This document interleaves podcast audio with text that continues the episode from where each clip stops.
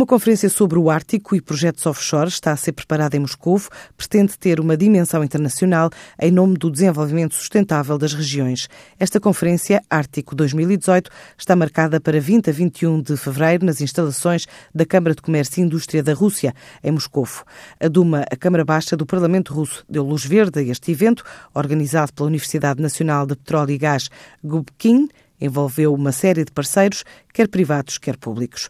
A ideia é debater temas como a exploração de recursos na região polar, também projetos da plataforma continental, o papel do Ártico na satisfação da procura global de recursos energéticos, ainda apoios jurídicos e experiências internacionais em matérias de atividade de prospecção e perfuração em ambiente adverso polar, com a utilização de processos inovadores.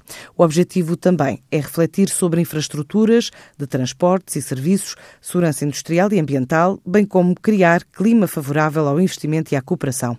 No programa estão previstas várias mesas redondas e reuniões plenárias sobre metas, caminhos e desafios para projetos-chave na zona do Ártico.